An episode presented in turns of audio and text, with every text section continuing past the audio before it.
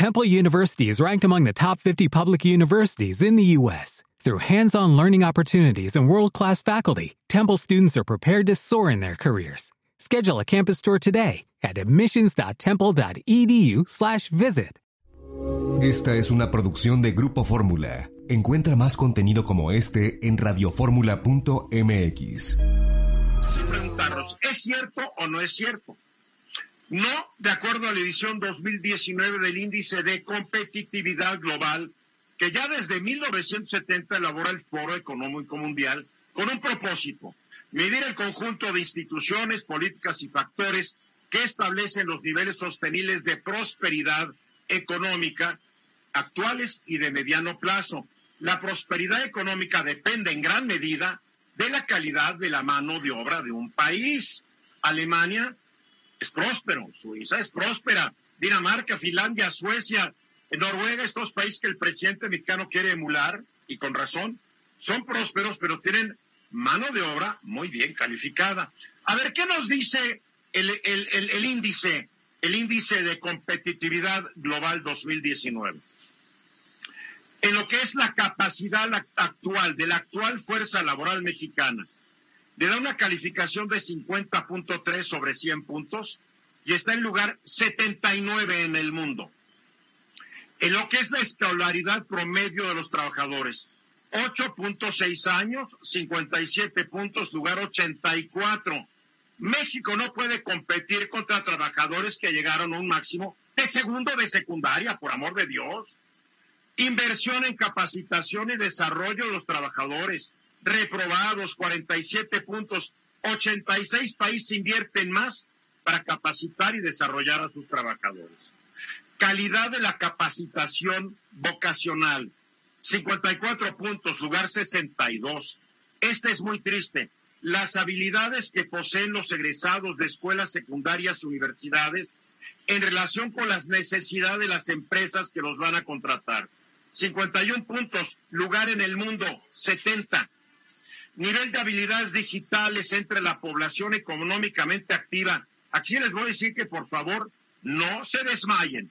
Estamos hablando de 141 países incluidos. La capacidad, la habilidad digital de la población económica activa en su conjunto en México es de 46 puntos, lugar 99 de 141 países. Y la facilidad para encontrar personal capacitado según lo reportan los contratantes, las empresas, que de repente no quiere mucho el actual gobierno, 53 puntos, lugar 69. O sea, vean dónde estamos. Ahora, esto también mide cómo va a venir la, la fuerza laboral dentro de algunos años. Vamos a caer al 102 lugar de hoy que estamos en el lugar 80, perdón, en el lugar 79 se está previendo que vamos a caer al 102. ¿Por qué? Porque otros países están haciendo mejor las cosas y México la está haciendo con las patas.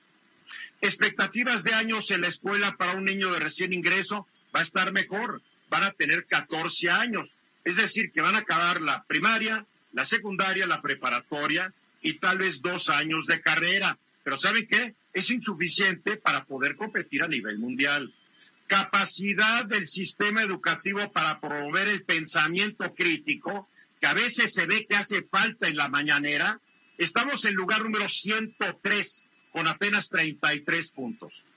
Y el número de alumnos por cada maestro dicen que es de 27, lugar número 98. A ver, a fin de cuentas, este estudio dice que México dista mucho de ser el país con los mejores trabajadores del mundo y no va a poder serlo por una sola razón. Los trabajadores que conforman la fuerza laboral en México son producto, todos somos producto de un sistema fallido de educación, como lo demuestran estos datos, datos, no opiniones. En el último examen PISA que la OCDE realiza a nivel mundial entre estudiantes de 15 años de edad, los niños estudiantes de 15 años mexicanos quedaron en lugar número 85 de 128 por su capacidad de lectura, en el 117 de 146 por sus habilidades matemáticas y en el 106 de 146 por sus conocimientos científicos.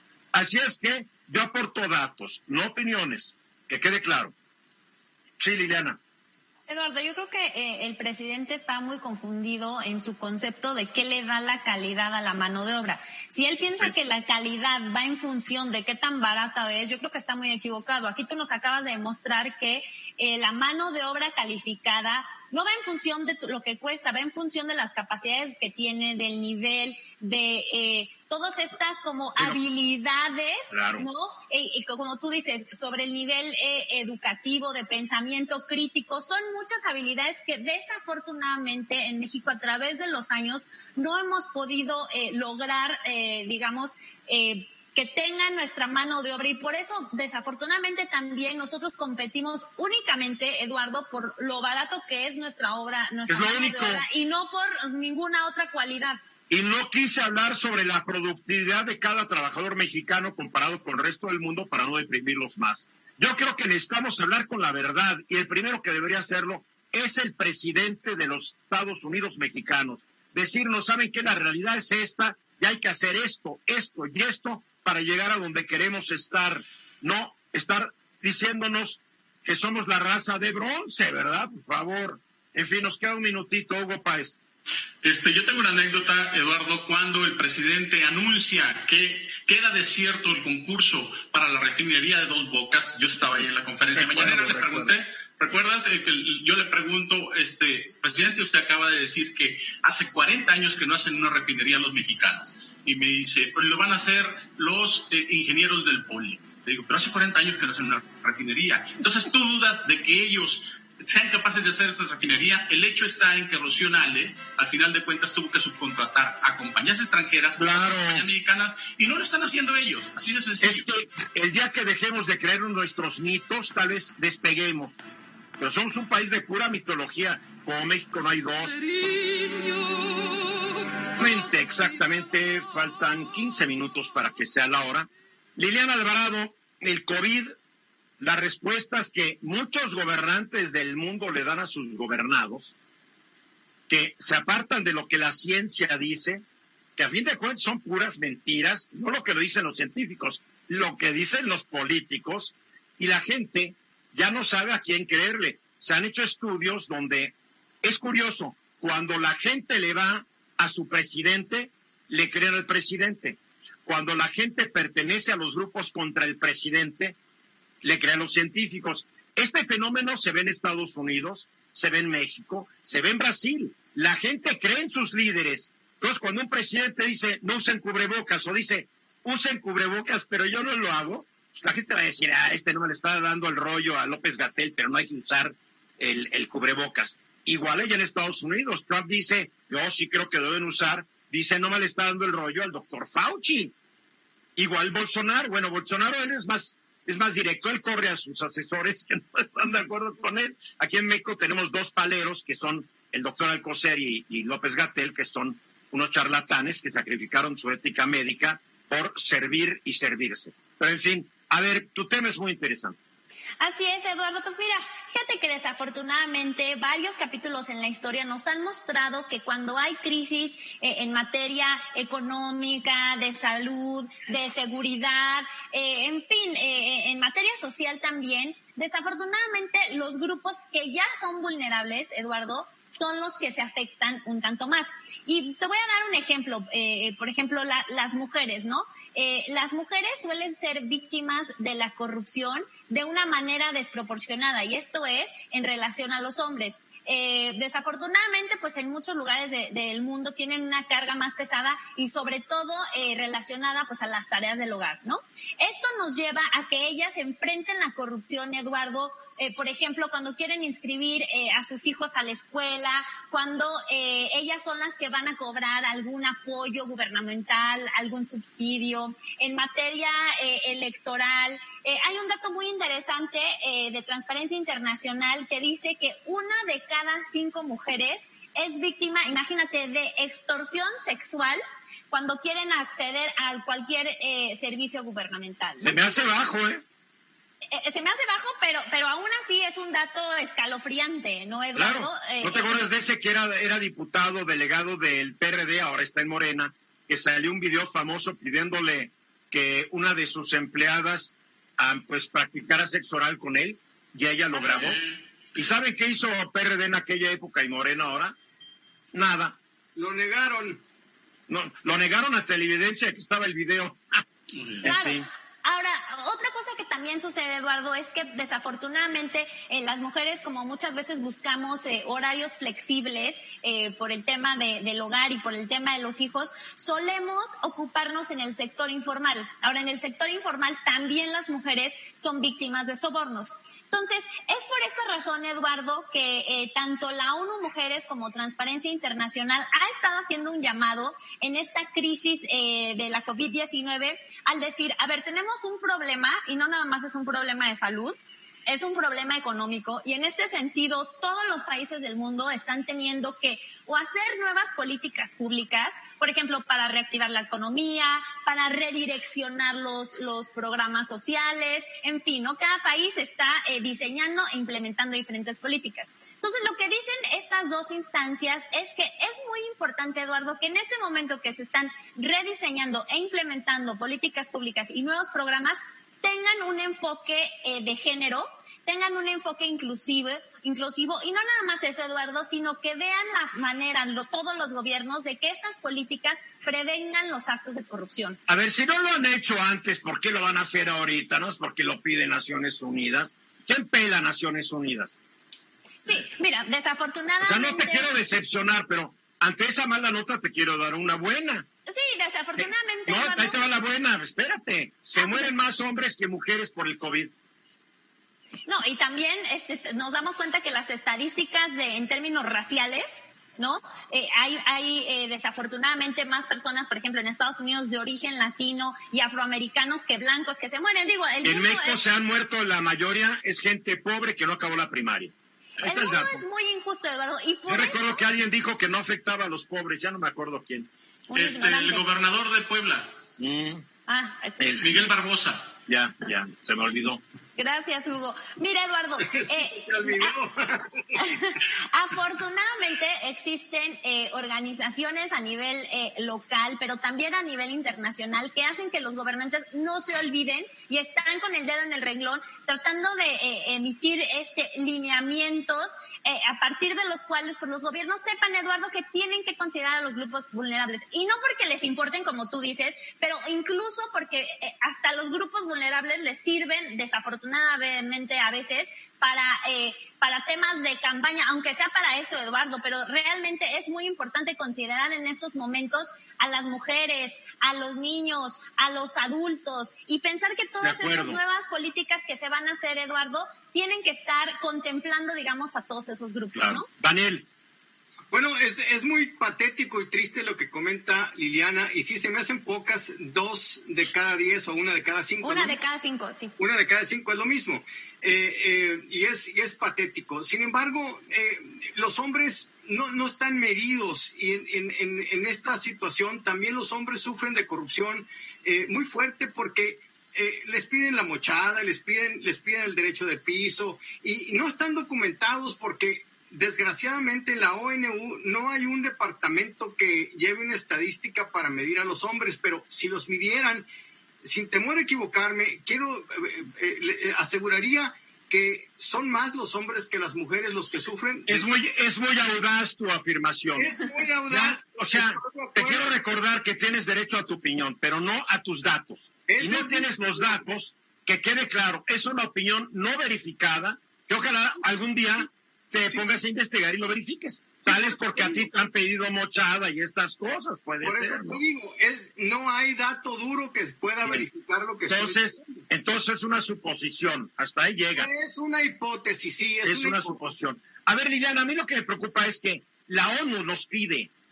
Yo quiero decir que este gobierno, y no lo tomen como la misconella, pero este gobierno está ayudando a mujeres, madres solteras, está ayudando a grupos de discapacitados. Les guste o no, lo está haciendo. Pero nadie le da el crédito cuando, ah, es que todo lo que hace está mal. Eso está bien y hay que decirlo. Pero no podemos esperar que la ONU venga a salvarnos, eh, Liliana. Esto es en cada persona. Y Pero mira, Eduardo, y la tragedia es que estos abusadores, estos violadores, todo lo que tú quieras, los educó una mujer. Sí, y, la verdad es que no, no porque quiero entrar ahorita en una discusión sobre lo bien o lo mal que lo ha hecho este gobierno eh, con las mujeres, pero bueno, también tenemos el tema de las estancias infantiles y, la cancelación. Eran una architranza la mayoría de ellos. Bueno, pero tú también has dicho que no hemos tenido la evidencia suficiente como para cancelar. No, sí se publicó, se publicó, perdóname, lo publicó la Comisión Nacional de Derechos Humanos, publicó la lista de cuántas estaban cumpliendo lo estipulado y cuántas no lo estaban haciendo. Yo me pronunciaba en contra del cierre absoluto que decretó el presidente. Yo dije, se debería haber cerrado las que no cumplían o se les hubiera dado un plazo de X tiempo para cumplir. Las que estaban cumpliendo no tenían por qué pagar por el pecado de las que no cumplían. Pero había muchas tranzas, era un negocio que el gobierno le daba a las esposas, a las mamás, a las novias de funcionarios. Acuérdate, ABC, ABC era de parientes de de la ex primera dama, esposa de Calderón, y todavía no han pagado.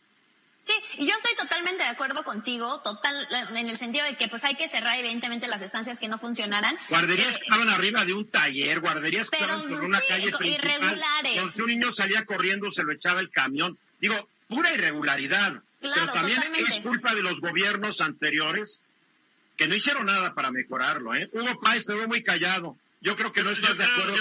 no, mira, Eduardo. No estás de acuerdo con este, Liliana.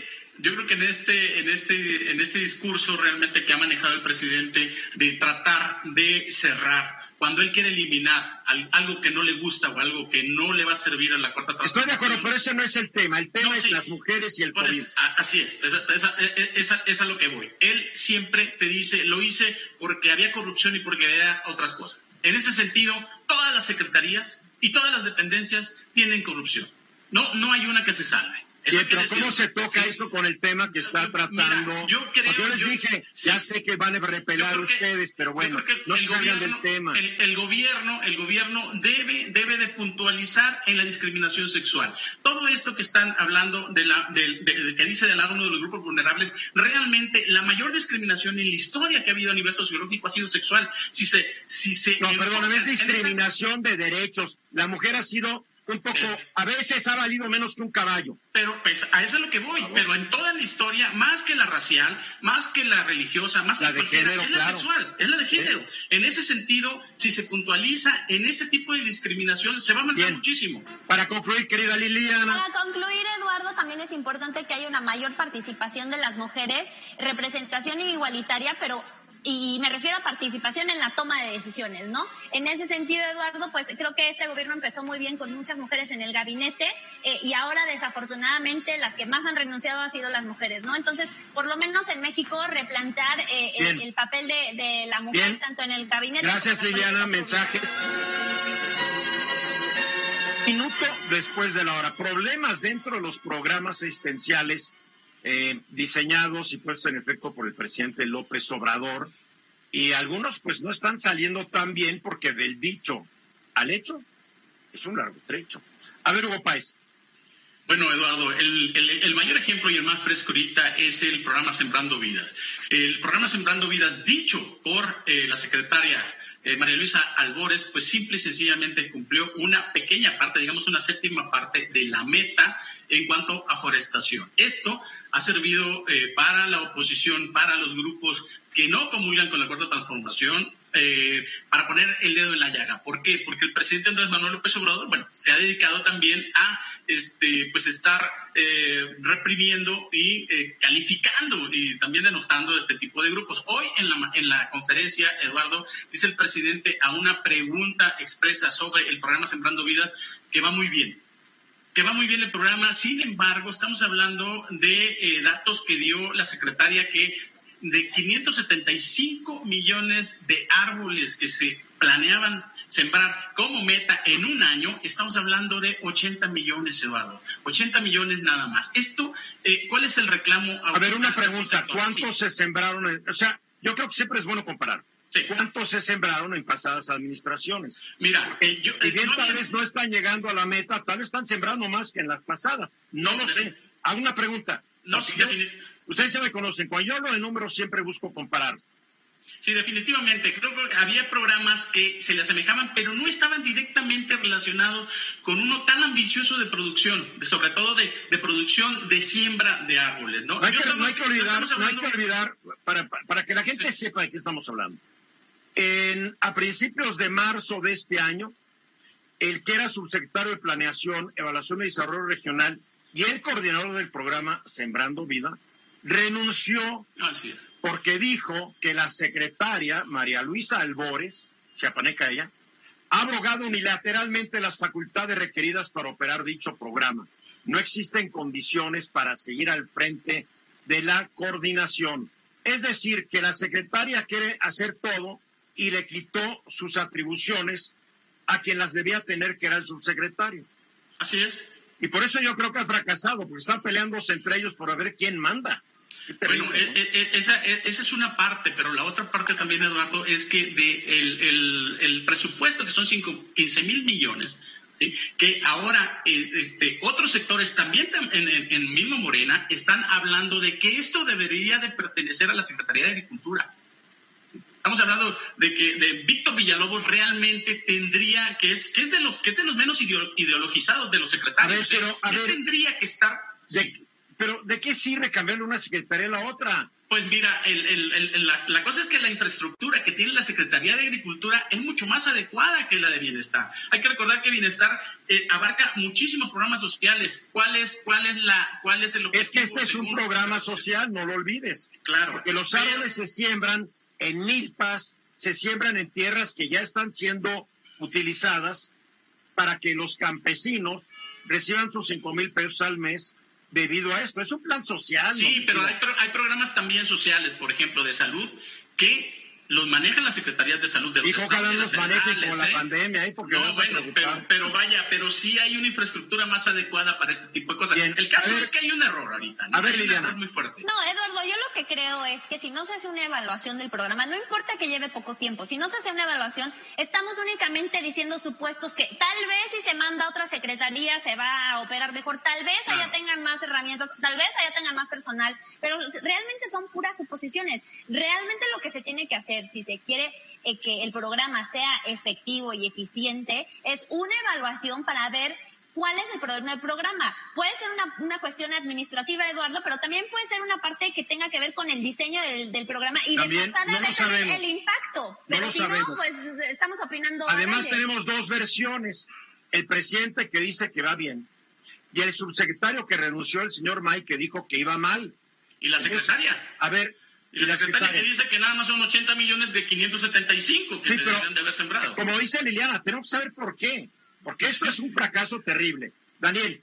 no solamente eso, Eduardo, porque lo que está ocasionando esto es lo que han hecho los subsidios o las ayudas que han dado en otras administraciones. Por ejemplo, aquellos, aquellas familias en el Estado de México y en la, República donde les ayudaban porque tenían un hijo, las madres solteras para que fueran a la escuela, se soltaron teniendo hijos para encontrar un modus vivendi y poder aprovechar las ayudas que les daban.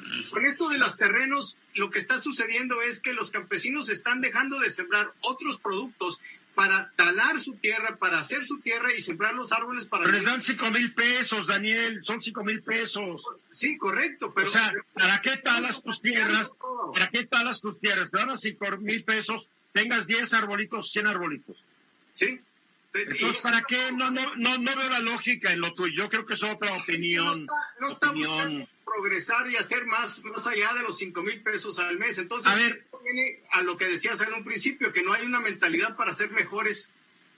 A ver, a ver, todo esto se está aprovechando con otros fines. La crítica contra el Sembrando Vida se está buscando, toda esta crítica va a reciar con un objetivo, según tú. Pues sí, un objetivo electoral totalmente por un lado. Por otro lado, vamos a entrar también en el debate de el rediseño del presupuesto, el presupuesto para el 2021. A ver, esos 15 mil millones. Ya no tocaste lo electoral. ¿Dónde entra lo electoral?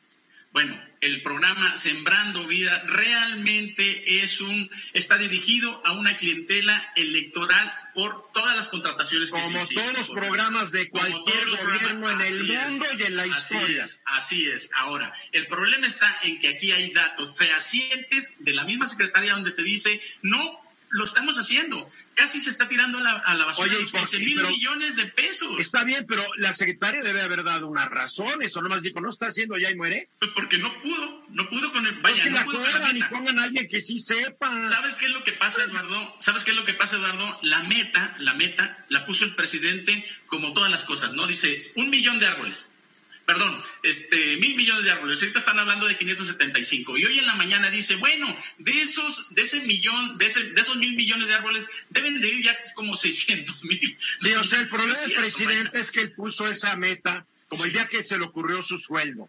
Así es. Así no, yo creo que consultó en casa, bueno, ¿cuánto necesitamos, no? pues tanto, bueno, pues órale tanto, de ahí salió. Así es. Ahora, oh. es un dato de ocurrencia. Así es. Pero por eso es muy importante qué hicieron los sexenios pasados para poder comparar.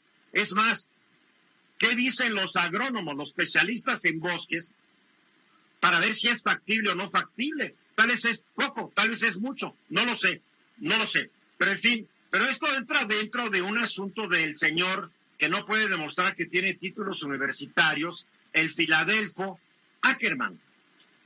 ¿Por qué? No puede demostrar, porque simplemente no tiene, no, no, tiene el registro, así de sencillo, pero yo, creo que esto... O sea, que puede tener los títulos y no el registro. claro. mis títulos y nunca los registré porque no era necesario mis títulos.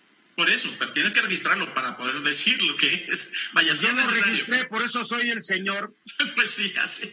Oye, Eduardo, yo creo que estos son tres temas, tres temas parlamentarios que este, están aprovechando la polarización del presidente. Hoy estamos hablando, mira, tres temas parlamentarios. Uno es el de Sembrando Vidas, que obviamente los grupos parlamentarios están empujando porque se quite o porque se elimine el presupuesto. Esa es una. La otra, lo de John Ackerman, que se está juntando firmas para que no sea parte del comité evaluador. Yo ya firmé change.org. Ya lo firmé. que firmaste, yo te sabes que firmaste. La que me lo mandó le dije, lo firmo sabiendo que no va a servir de nada. No, bueno, Porque posiblemente. Change.org y la carabina de Ambrosio la cadena Ambrose más eficaz. ¿eh?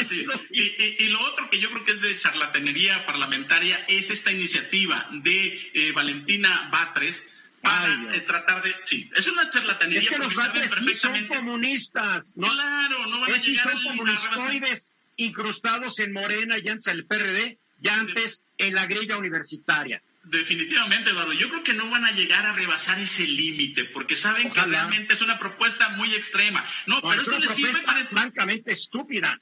Por supuesto, pero esto les sirve para desviar el debate, por un lado. Por otro lado, para hacer enojar a toda la oposición, porque toda la oposición inmediatamente reacciona sobre eso y se olvidan los otros temas. Entonces yo, no me enojo, tú te enojas. enfocando, no, pero pues ve tú las redes sociales y ve pero las redes sociales también está llena de bots por todos lados. ¿eh?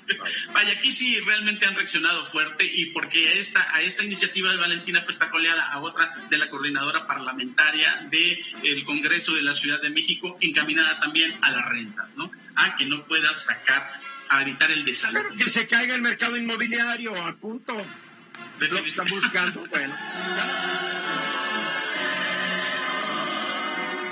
Aquí de regreso exactamente 14 minutos después de la hora. Ayer en la sección de Carlos Velasco se comentó una nota que apareció en el periódico de la jornada sobre diversos herbicidas que se utilizan en México y que causan daños a la salud humana. Me refiero a una sustancia llamada glifosato. Ayer eh, Carlos mencionó que esta era un producto de Monsanto, yo aclaré que Monsanto ya fue comprada por Bayer, pero también se me dijo que el, glifosato se está produciendo como por 60 empresas alrededor del mundo porque la patente ya expiró, y qué bueno que nos lo aclaran. Y nos quiere dar, eh, quiere darnos una réplica a lo que ayer comentamos, y tiene todo el derecho de su contrarréplica, el director ejecutivo de Protección de Cultivos, Ciencia y Tecnología, Asociación Civil, Cristian García de Paz, que esta tarde nos acompaña. ¿Cómo estás, Cristian? Hola, Eduardo, muy bien, muchas gracias. Gusto en saludarte. Un saludo para ti el auditorio. A ver, hablemos de esta sustancia glifosato. Gracias, Eduardo. Pues mira, el glifosato es una sustancia que se ocupa desde hace más de 40 años en nuestro país y en todo el mundo. Es una de las sustancias más estudiadas y más analizadas, no solamente por las autoridades a eh, nivel, nacional, también por las autoridades de más de 120 países en donde está autorizado su uso.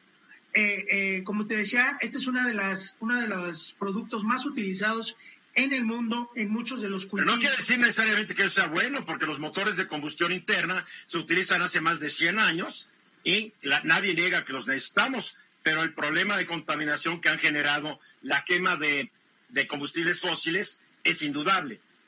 En eso tienes toda la, antigüedad De la antigüedad del uso de un producto no necesariamente quiere decir que el producto sea inocuo, que no nos haga daño. Bueno, aquí te puedo decir que el producto, el producto es seguro en su uso. Yo tengo otros datos, ¿eh? Ahorita, tú dame los tuyos, yo los míos. El, el producto es seguro para su uso, ¿no? Este, estos productos, así como cualquier otro producto que se lleve al mercado, tiene un desarrollo de más de 11 años de investigación. Tiene hecho, eh, tiene análisis y estudios más de 120 en donde se evalúan más de 50 parámetros para evaluar tanto su eficacia para controlar la plaga o la maleza para la cual están destinados, evalúan su seguridad para la salud y para el medio ambiente y se autorizan para uso específico por producto. Entonces, eh, lo que sí te puedo decir es que hay mucha investigación, hay mucho análisis y mucho estudio detrás de cada uno de estos productos justamente para garantizar que son seguros en su uso. A ver, yo tengo algunos datos que yo soy un verdadero ignorante en la materia, a diferencia de lo que eres tú. Yo nomás me puedo basar en datos pues, de otras autoridades como tú, ¿no? Eh, la Organización Mundial de la Salud en el marzo de 2015 dijo, a través de su Agencia Internacional de Investigación del Cáncer, clasificó al glifosato como probable cancerígeno en humanos basados en estudios epidemiológicos, estudios en animales y estudios in vitro. Eh, también tengo otro estudio donde dice que la Unión Europea le ha pedido a los fabricantes que den estudios amplios que demuestren que es, como tú lo estás diciendo, una sustancia inocua. También por ahí veo de que los estudios que se han, realizado no han sido totalmente amplios porque no ha habido dinero para hacer estos estudios en, a fondo, ¿no? Y por el otro lado, un estudio de la Universidad de Iowa que se acaba de anunciar ayer, ayer, se calcula que puede producir eh, alteraciones en los ovarios de las mujeres. Claro, son estudios que se han hecho en ratones y en animales, pero se busca, y generalmente así empiezan siempre los estudios, ¿no? En ratones y en, y changuitos y en perritos y en gatitos. Pero, o sea, yo veo que las opiniones están divididas. Hay opiniones como la tuya que están a favor y hay opiniones que están totalmente en contra. Así mientras que Francia está en contra del glifosato, España está a favor. Alemania está en una posición, bueno, como que sí, que no, eh, que no se usa en jardines, pero que se usa en el campo. Es una sustancia, no lo puedes negar, que causa polémica. Es una sustancia polémica justamente porque creo que ha habido imprecisiones en el manejo de esta información, Eduardo, y déjame compartirte algunos datos justamente derivados de los que me mencionas. En efecto, la IARC en 2016 hace esta clasificación como probablemente cancerígeno. Lo que no dicen es que esa misma clasificación como probablemente cancerígeno lo tiene también el consumir bebidas a altas temperaturas, lo tiene también el ser... Pero eso ya se sabe, por eso hay tanto cáncer hay tanto cáncer de esófago entre los chinos y los, y los japoneses que se toman el té hirviendo, cáncer del esófago, eso yo sí lo sé. Entonces, está, está clasificado ahí con otras actividades que tienen el, mismo riesgo, ¿no? O sea, o sea, ya está aceptando que hay un riesgo. Y sí, por su, en todo el riesgo, Eduardo. Eso es importante decirlo. Tomar agua en exceso es un riesgo. bueno, sí, sí, respirar demasiado me da hiperventilación y me caigo, ¿no? Mucho, mucho oxígeno es un riesgo también. Sí, sí, pero, o sea, pero a fin de cuentas estás, usando un argumento un tanto falaz. No, yo no elijo, yo no elijo el herbicida que traen las hierbas que me como. Eso lo decide el agricultor, no yo. Yo decido si el café que me tomo va a dar cáncer del, esófago, no, no. Ahora, lo que te decía, esta información de la YARC es de 2016. Lo que no se menciona tampoco es que en el 2018 la, el organismo conjunto de la FAO y la OMS determina la inocuidad o la seguridad en el uso de glifosato.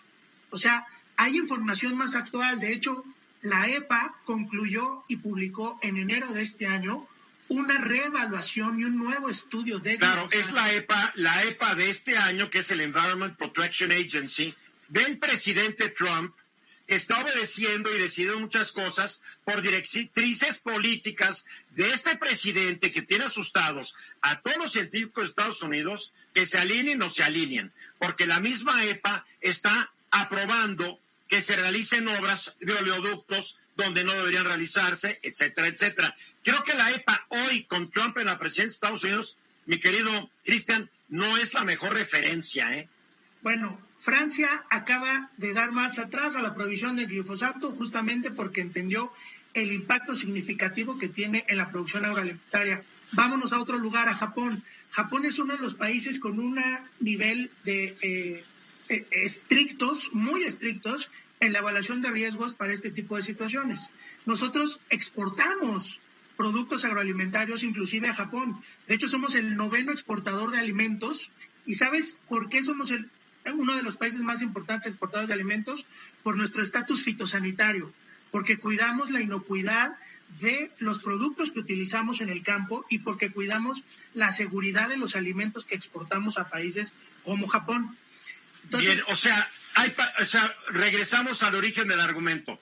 Hay países que no les gusta el glifosato. Sí lo pronuncié bien, ¿verdad?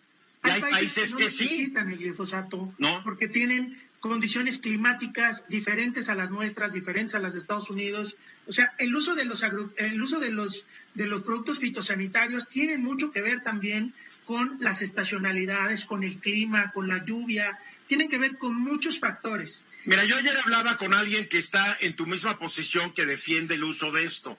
Me dice, millones de campesinos alrededor del mundo lo usan porque si no, no podrían cosechar. Yo lo entiendo. Lo que yo le dije, no hay insecticida o herbicida que sea totalmente inocuo. O sea, hay que aceptar eso. O sea, el ser humano no evolucionó comiendo herbicidas. No, pero también, también hay un tema importante que discutir, Eduardo. Y, por ejemplo, ¿Por qué no se acepta que puede causar daños, pero tal vez es el que menos daños causa? Porque decir que no causa ningún daño, pues ahí la opinión está dividida. No ahí voy. correctamente. Si se usa correctamente no causa ningún ¿Y quién me garantiza que se usa correctamente? Otra vez estamos estamos viendo de que mi salud está en las manos de no sé quién. ¿Quién me garantiza que la gasolina, durante cuántos años nos dijeron que en México la gasolina era de bajo contenido de plomo? y no era cierto. Y ahora ya me garantiza sin plomo. O sea, cuando yo veo las tranzas que ha habido en Cofepris durante décadas, ¿qué me garantiza? Ahí está el problema. Tú me estás diciendo que yo confío en una autoridad cuando realmente las autoridades están un tanto desacreditadas, la EPA y todo esto. Yo creo que lo mejor es tal vez decir, es tal vez muy poco dañina comparada con otras, tal vez, no sé, tú eres el experto, yo no. Son procesos, son procesos muy completos y complejos, Eduardo. En nuestro país hay seis leyes, 12 reglamentos y 30 normas oficiales mexicanas que rigen y que regulan a los productos fitosanitarios en México. Eso no es un buen argumento porque tú sabes que en México mucha gente reparte lana y se fue al diablo la ley, la norma, el reglamento y lo que tú quieras. Porque hay mucha corrupción. autoridades involucradas que me puedes comentar que es lo mismo. hay mucha corrupción en este país. O sea, ese no es, yo creo que tu mejor argumento tiene que ser la ciencia, no la ley. Exactamente. Y yo veo que la ciencia está dividida. Punto. La, la, industria invierte en promedio 7 mil millones de dólares en investigación y desarrollo. ¿Cuánto invierte en actividades de lobbying, de lobbying en los congresos del mundo? de esos 7 mil millones de dólares es pura investigación, pura desarrollo, es pura ciencia. 286 millones se invierten en pruebas se invierten 286 millones de dólares en pruebas de seguridad y de inocuidad. Solo una. Yo aquí tengo un nuevo estudio que también está anunciando.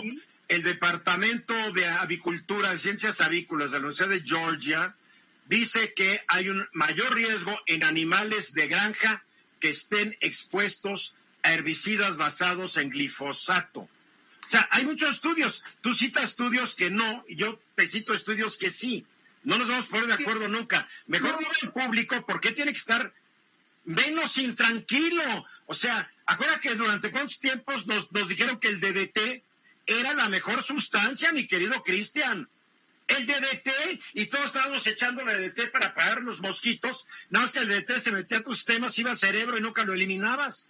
Exacto, y el DDT se sigue utilizando en el mundo en Es ridículo. ciertas circunstancias, en ciertos lugares y con ciertas características. Lo que Para te concluir, nos queda un minutito, ya te doy el minuto a ti solito, órale. Lo que te quiero decir es, los productos del campo mexicano son seguros y son sanos. Exportamos a muchos países gracias a nuestro estatus fitosanitario. La afectación y las No me hables de los exportados, yo me como de los que se quedan en México, Exacto. perdón. Los agricultores en México, pequeños y grandes, se comen esa misma comida que ellos cosechan. Eso Si no me fueran- convence. Si fueran inseguros, no se los darían a sus hijos. Yo Pues no sí, sí. daría. Oye, si la gente creyera que, si la gente supiera que usar una cubrebocas te salva el COVID, ya estamos viendo que la gente no lo cree, La ¿no? O gente sea, no lo usa. ¿no? Mira, la afectación y la consecuencia de estas decisiones pueden puede provocar que la caída de la producción de alimentos sea del 40%. Eso puede generar Exacto. escasez, puede generar hambre, desempleo, Bien. más desigualdad. más bien yo diría que entre el mal del glifosato y el mal de que no haya comida, pues es el mal del glifosato y hay que seguirlo usando mientras no exista algo mejor. Y seguimos trabajando por mejores productos, Eduardo. Cristian García, te mando un abrazo, mil gracias.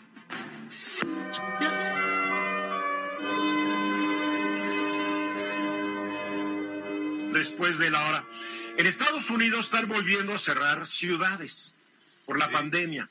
El estúpido presidente que tienen y los estúpidos gobernadores republicanos de Florida, de Texas, de Arizona, que no actúan solos, es más, parecen gobernadores de la época priista de México, donde sí, señor, lo que usted diga, señor presidente, bola de gatos. Bueno, pues como Trump dijo, abran, liberen a sus estados, los abrieron. Eso dio como consecuencia que se generaran en una semana más de un millón de empleos y Trump anunciara, ya vamos de regreso. Claro, el grueso de los empleos se generaron en el sector de la hospitalidad, como la llaman. Restaurantes, bares, eh, clubes nocturnos, hoteles. El problema es que es justamente en esos lugares en donde mejor encuentra su cancha el COVID para irse de una persona a otra. Y curiosamente ya están volviendo a cerrar todos estos lugares, la gente se va a volver a quedar sin trabajo justo cuando está por expirar la ley que dio origen a la ayuda a los desempleados. Y en México, pues se ha hecho lo mismito. En México se decidió abrir antes de tiempo y vamos a estar viendo lo mismo. Afortunadamente en México, y hay que decirlo, muchos gobernadores han dicho no al gobierno federal. Ya han dicho no, ¿por qué? Porque mi situación no es la que diga el charlatán chiquito Gatel o el charlatán grandote Alcocer. Yo en mi estado voy a hacer o tratar de hacer lo que me digan mis científicos. Creo que Juárez está muy golpeada en este aspecto, mi querido Daniel. Sí, eh, Juárez está sufriendo muchísimo porque tenemos... Como todo el país, perdón, déjame decirlo, como todo el país, ¿no? Como todo el país, exactamente. Por eso creo que es importante compartir este tema porque es, es un botón de muestra para lo que sucede en todo el país. En 120 días que tenemos de, de esta cu- cuarentena o, o parón que tenemos por el COVID-19, bueno, eh, Ciudad Juárez eh, en el estado es la ciudad que más infectados de COVID tiene con 5.600. Eh, tenemos el 79% de todos los infectados del Estado. Esto es por muchos motivos. Uno de ellos es porque nuestra frontera no se ha cerrado y hemos tenido la afluencia de gente que viene del Paso, Texas, eh, eh, no necesariamente de esa ciudad, Pero ¿por qué no cerró la frontera si Estados Unidos sí cerró la suya? Porque no dieron la instrucción de hacerlo. Entonces nosotros O sea- no podemos cruzar, pero de allá para acá sí pueden venir. Qué gran estupidez, ¿eh? Hablando de estupideces. Totalmente. Y El Paso, Texas, ha tenido un rebrote de COVID sin precedentes debido a lo que tú bien expusiste. Porque hay tiene un gobernador idiota que se llama Greg Abbott, que es un pobre imbécil. Bueno, no ese- tan imbécil como Rick DeSantis en Florida, que ese se le nota lo idiota cada vez que abre la boca, ¿no? Que use cubrebocas. ¿Cuál es tu fuente de información para eso, eh? ¿De qué? Yo leo y Bueno, estoy viendo muchas noticias. Querido Daniel, a diferencia de ti, que, a diferencia de ti que estás tomando el sol, yo estoy todo el día en las noticias.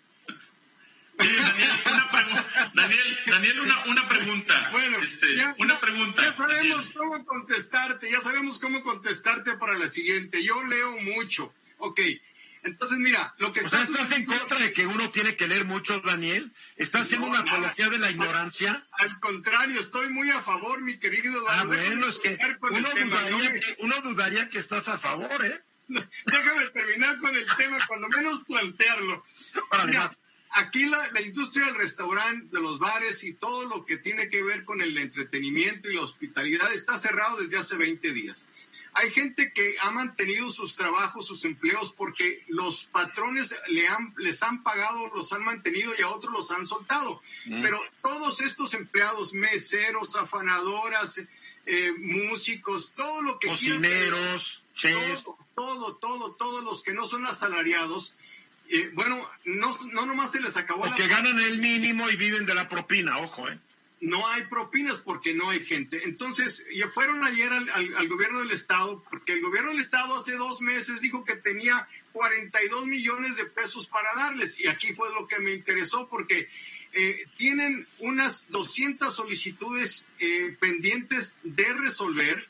Eh, ya nomás hablan de 20 millones para dar, y cuando hablamos de 42 millones de pesos, estás hablando de 10 mil familias, según dice. No es nada no es nada. Les toca, en salarios mínimos les toca como cuatro mil pesos por persona que les debieron de haber dado hace tres meses y no los han recibido. Bueno, ya, ya no pueden aguantar estas personas y están pidiendo que se abra. La pregunta aquí es, ¿van a ponderar la economía sobre la vida o la vida sobre la economía? ¿Qué van a hacer? Es una decisión muy difícil porque por lo que dijiste tú hace un momento, si abren, esto es un foco de infección fuerte.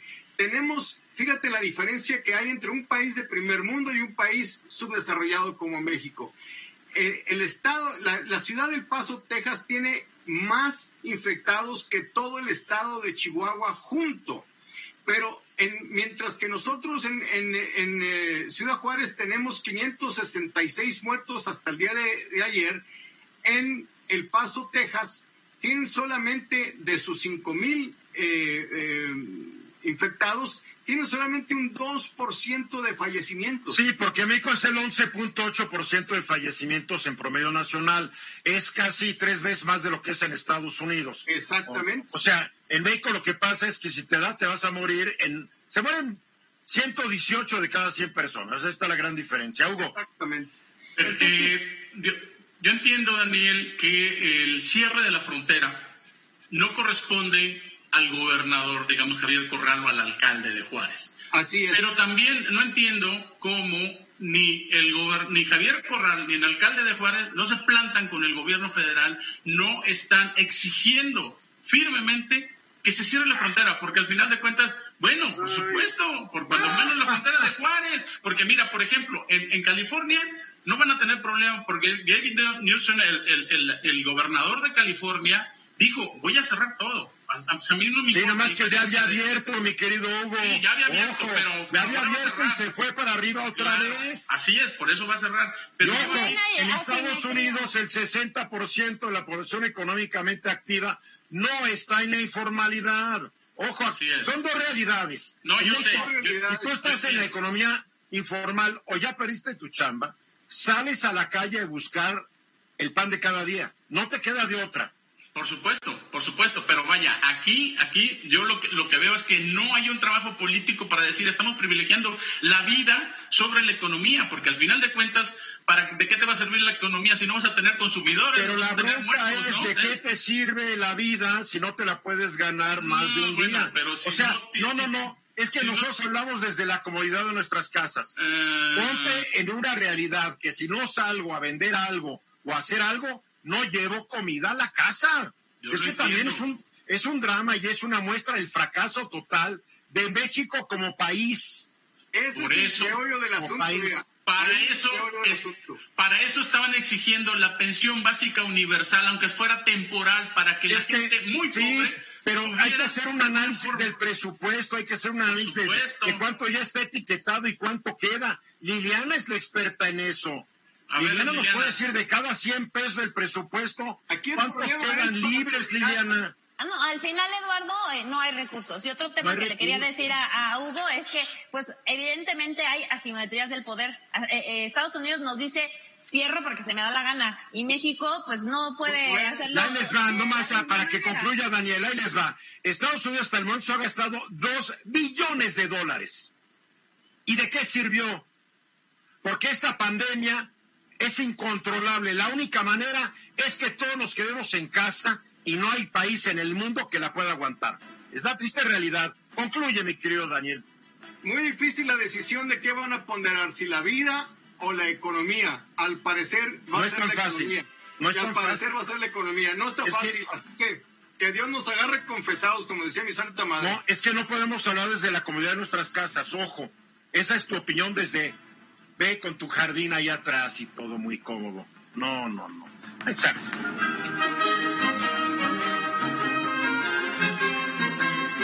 12 minutos para la hora. Vieron las discusiones que de con nuestra productora. Es inflexible. Es terrible. Es, es, Dios mío, es un monstruo. Pero en fin, que uno que no está oyendo.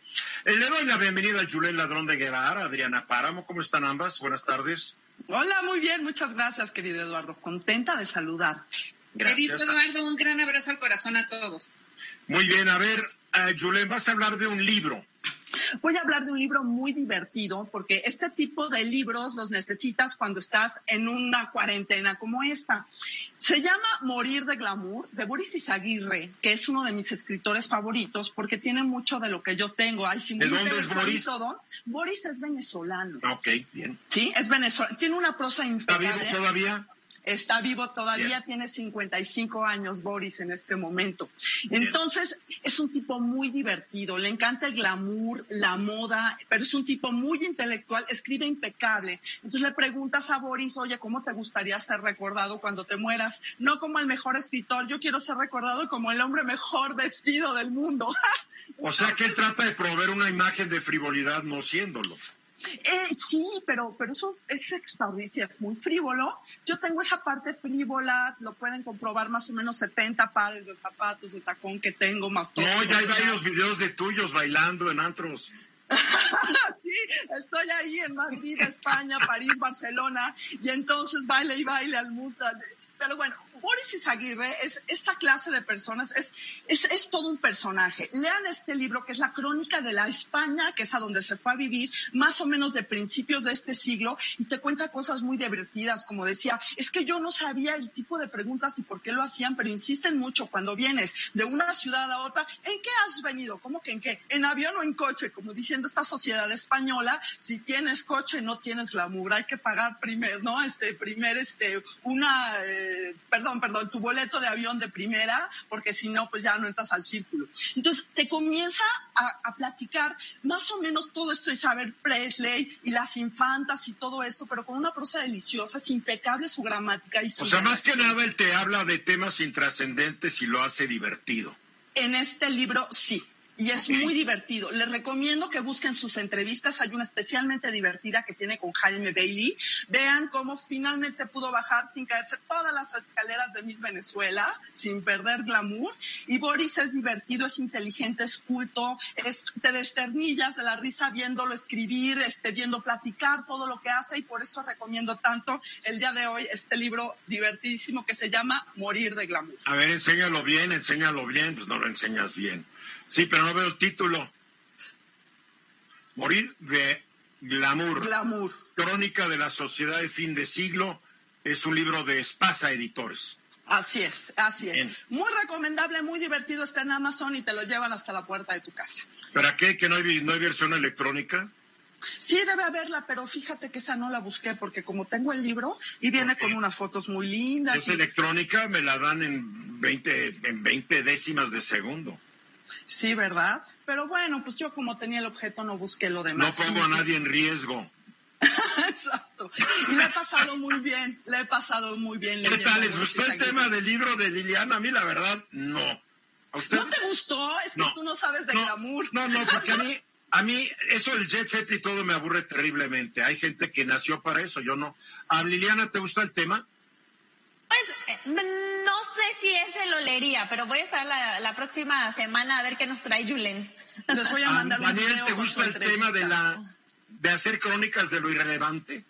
Pues mira, eh, aquí en el sol y donde estoy, pues me es inclusive, como dice Capulina. Mira, lo que pasa, Eduardo, es que, es que yo por lo menos no soy una persona, como podrán ver, adicta a la moda, ni a los Yo zapatos, tampoco. ni al arreglo. Entonces, pues no soy el público indicado. Julen sí lo es, ahí está. A mí- a mí me Y gusta. Adriana también, por ejemplo. Adriana, ¿a ti te gustan realmente estos temas? No lo creo. Todo alimenta el alma, Eduardo. Oye, el vestido de Mondrian ¿Qué, que qué- hizo con, qué- con respuesta más no comprometedora? Híjole, híjole. Pues a mí Bueno, sí, me gusta el glamour, la ropita, los zapatos, los cuadros, los buenos libros y amo profundamente a Boris Izaguirre. Muy bien, pues eso es lo importante, que defiendas el tema. Y Así es. A mí mándame un resumen del libro. Sí. Tengo otras cosas ahorita. A ver, Adriana Páramo, platícame. Querido Eduardo, fíjate que me puse a leer una historia que me pareció fascinante de un señor afroamericano, Daryl Davis, que es músico, y Roger Kelly, un miembro radical del Ku Klux Klan.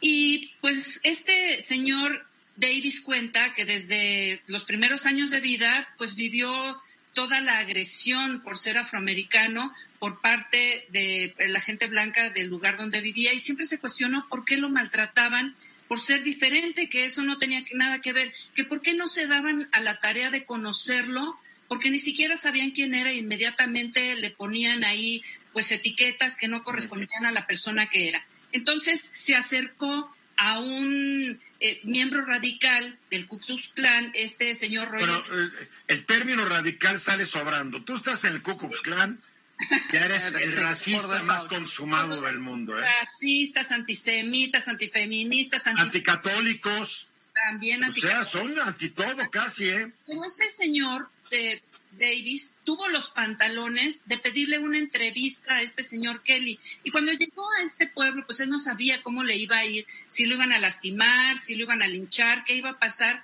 Y tuvo una entrevista con este señor y empezaron a conocerse. Tal fue la capacidad de los dos de comprenderse que este señor que era líder de, de ese grupo llevó a este señor afroamericano con su grupo. Y fue aceptado dentro de ese clan, no para que hiciera las barbaridades que acostumbraban a hacer, sino que demostró que cuando un líder sabe eh, aceptar las diferencias de otros e invita a los miembros de ese clan a que tengan cambios, pues se van a dar eh, de una manera muy agradable. Si no me falla un poco la memoria, corrígeme Adriana, creo que hasta hicieron una película sobre esto. Eh, no sé si hicieron la película, pero, ¿Sí? Creo que sí. pero me pareció una Un negro miembro del Ku Klux Klan, algo así. Vi, Pero- vi- vi- vi- vi la promoción por ahí, no, no me acuerdo bien. pero me pareció un tema muy Fascinante. interesante, claro, porque eh, pues un líder realmente puede invitar a la unión en lugar de estar haciendo que la gente se separe. Como tenemos tantos ejemplos y, y, por ejemplo, como ha sido el caso de Trump en Estados Unidos, que se ha dedicado a dividir y a estar gritando y a estar eh, Sí, pero no incluyas en esto a los líderes populistas, Adriana. Estás, los populistas, parte de la filosofía de un populista es divide y vencerás. Claro, Desde, sí. desde la época de los griegos también tuvieron populistas. pero también Digo, es un tema Tú eh, estás hablando de un líder eh, de, de otro tipo, pero generalmente los políticos, todos, buscan dividir para llevar agua a su molino. Lo siento, no entran dentro de esa categoría, ¿eh? Claro, y desafortunadamente quien paga eh, pues los platos rotos de esta propaganda que utilizan para manipular a las masas, pues es el pueblo porque pues viven divididos en lugar de unirse para llevar un fin a cabo que es que el país se desarrolle y ¿Qué hay de nuevo? ¿Qué hay de nuevo? Ya no, me hay gustó nada, es que no hay nada, nada nuevo Ya no me el sol, gustó. Eduardo. Es que tú vas a defender tu libro sobre el de Adriana, seguro. Bueno, tú ya querías ver la película en lugar de leer el libro. y entonces pues bueno A ver, comentarios, Daniel, Liliana, Julen. Pues bueno, a mí me parece que este libro viene mucho al caso en este momento, porque si bien no hay nada nuevo, creo que también tenemos que ir refrescando la memoria con estos sucesos este, que se están dando para saber por qué razón no está bien que Yo maten creo- a una persona. Yo de creo que estos libros como el que, o estos casos como el que tú dices, Adriana, es que a nivel individual hay, hay salvación.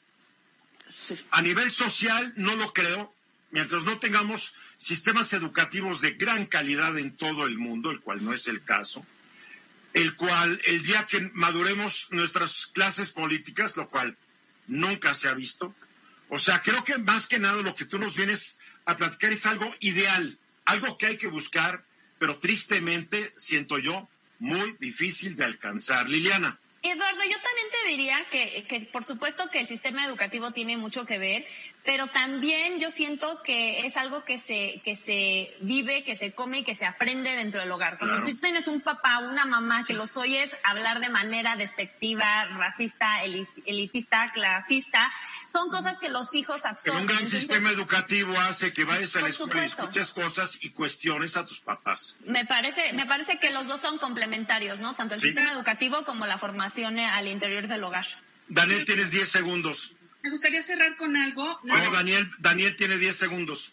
Siempre ha habido esto y siempre va a haber, pero vemos que como siempre a nivel individual es posible eh, eh, combatir todo esto mediante esta aceptación incondicional. Se puede. Adriana Páramo, para concluir, y ya nos vamos. Tener la capacidad de respetar las diferencias que tenemos con los demás nos hace grandes. En mi Twitter, arroba Adriana Páramo. Muy bien. Gracias a todos. Soy Eduardo Ruiz Gil hoy a las 10 de la noche en el Ruiz Gil en Facebook la pandemia y nuestros hábitos de comer, cómo nos está afectando. 10 de la noche, lo espero.